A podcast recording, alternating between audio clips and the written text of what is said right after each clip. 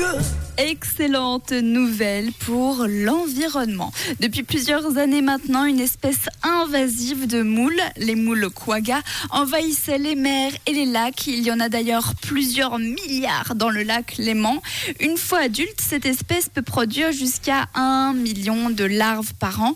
Elle a également la capacité de filtrer énormément d'eau et dans laquelle se trouve du phytoplancton, ce qui altère la biodiversité. Donc ça, c'est franchement pas top. Le souci, c'est qu'en plus d'être invasives, elles sont également non comestibles. C'est donc quasiment impossible de s'en débarrasser et surtout, bah, on sait pas trop quoi en faire de ces moules.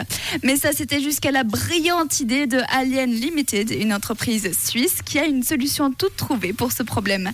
Leur idée, transformer la coquille des moules en ciment. Oui, oui, vous ne rêvez pas, en ciment. Bientôt, vous pourrez vous la péter ou pas en vous en disant que votre maison est faite en Bon, là, c'est peut-être pas super stylé. Ils ont fait plusieurs tests et ils ont découvert que le calcaire contenu dans la coquille des moules est une excellente alternative au calcaire rocheux qu'on utilise habituellement. Ce serait donc une excellente alternative locale et durable. Il y a d'ailleurs un projet test qui va être lancé avec la ville de Nyon prochainement. Alors, ça vous dit une maison en moule